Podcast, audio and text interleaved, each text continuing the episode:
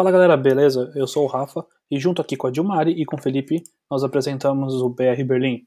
Se você já puder, já começa a compartilhar esse nosso podcast com seus amigos. Nós estamos disponíveis em diversas plataformas, então fica super fácil encontrar a gente. Basta buscar por BR Berlim. E também você tem duas maneiras para falar com a gente. Basta mandar um e-mail para podcast@brberlin.com ou acessando o site anchor.fm/brberlin e lá clicar no botão mensagem você pode mandar uma mensagem, uma linda mensagem de voz pra gente, ou também por escrito. E, e, não, e não fica só nessa também. Se você quiser mandar alguma mensagem, algum perrengue que você passou aqui na Alemanha, manda pra gente que nós podemos colocar no ar. Claro, deixaremos totalmente no anonimato. Então é isso, agora sem mais lenga-lenga, vamos ao episódio de hoje. Valeu!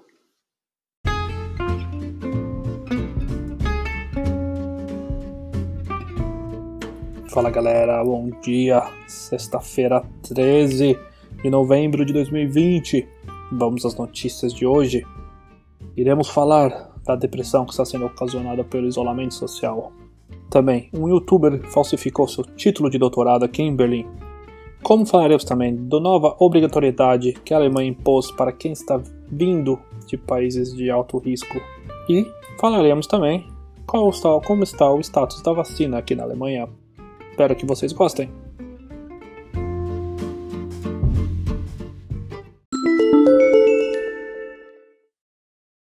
De acordo com a Fundação Alemã de Apoio à Depressão, cerca de 5,3 milhões de pessoas na Alemanha, entre 18 e 79 anos, desenvolverão depressão, que requer tratamento dentro de um ano.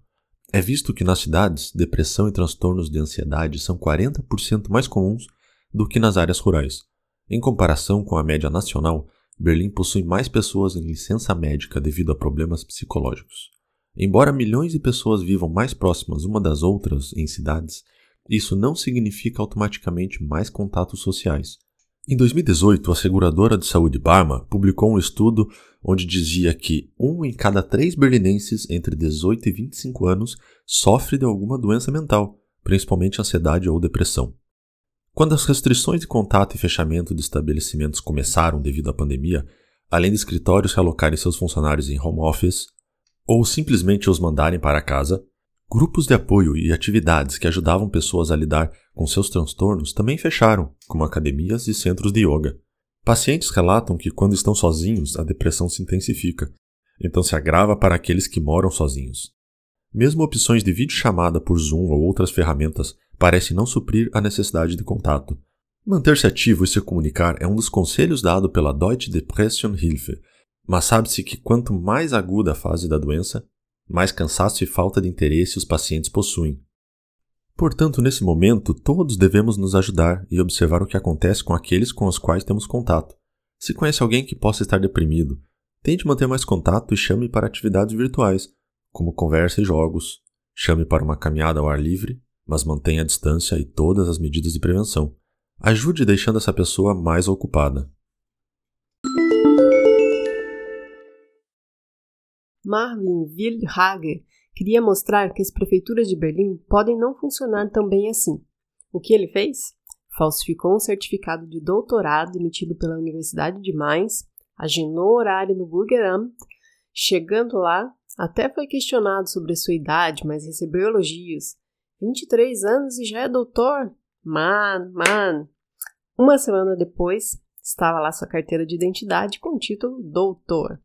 Todo o processo foi registrado em vídeo e está publicado no YouTube. O vídeo teve grande alcance recebeu muitos joinhas, mas também foi bastante criticado. Ele retornou à prefeitura de Veden e solicitou um novo documento, agora sem o título. Para ele estava tudo certo. Tudo foi apenas um projeto jornalístico, segundo o youtuber. Mas essa semana, Marvin recebeu uma intimação da polícia e deve comparecer para prestar esclarecimentos. Ele pode ser processado por falsificação de documentos e, se for condenado, pode ter que pagar uma multa em dinheiro ou a pena de prisão de até três anos decretada. Em vigor desde o dia 8 de novembro, os viajantes que entrarem na Alemanha devem efetuar um registro online previamente. O registro deve ser feito através da plataforma web Digital Entry Registration, DEA, que pode ser acessada através do computador, tablet ou smartphone. A medida visa identificar de forma rápida e eficaz as pessoas que venham de áreas de risco e rastrear aquelas que devem cumprir quarentena. Essa medida foi anunciada juntamente com a redução do tempo de quarentena estipulado para pessoas que venham de áreas consideradas de alto risco. Antes, os viajantes deveriam cumprir 14 dias de isolamento e agora o tempo estipulado é de 10 dias para quem não quiser fazer o teste na chegada. Quem fizer o teste e tiver resultado negativo ainda terá que se isolar por pelo menos 5 dias após chegar à Alemanha. A empresa alemã BioNTech e a americana Pfizer anunciaram que vacina produzida está prestes a ser aprovada. Os testes comprovaram 90% de proteção e os efeitos colaterais não são muito severos. Os especialistas não sabem dizer se essa vacina também poderia ajudar as pessoas que já estão infectadas em estado grave. Alguns especialistas ainda esperam mais dados para ter uma resposta conclusiva, uma das perguntas ainda em aberto é sobre quais grupos etários a vacina teria melhor efeito. A BioNTech e a Pfizer asseguraram que 50 milhões de doses poderiam ser produzidas ainda em 2020 e 1,3 bilhões em 2021. E aí surge a discussão: quem deve ser vacinado primeiro? A Comissão Permanente de Vacinação da Alemanha recomenda que pessoas idosas, grupos de risco e profissionais da saúde seguido de policiais, professores e empregados das autoridades de saúde, deveriam ser os primeiros a receberem a vacina. Angela Merkel já sinalizou que enfermeiros, médicos e grupos de risco deveriam ter prioridade.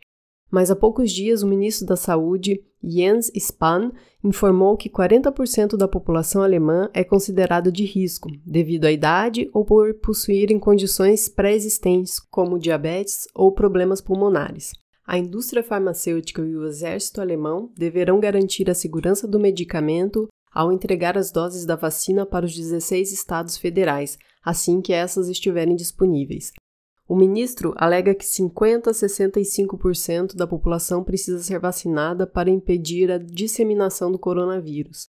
O governo alemão defende a ideia de que a vacinação deverá ser voluntária. Agora vamos à previsão do tempo. Para esse final de semana, não devemos esperar chuva e uma temperatura um pouco maior do que nós vimos durante a semana, chegando no máximo a 14 graus no domingo. Para hoje, sexta-feira, por volta das duas, é, por volta das duas da tarde, iremos ter um solzinho para aproveitar. Lembrando, se você puder, fique em casa. É isso aí, pessoal. Um ótimo final de semana para vocês.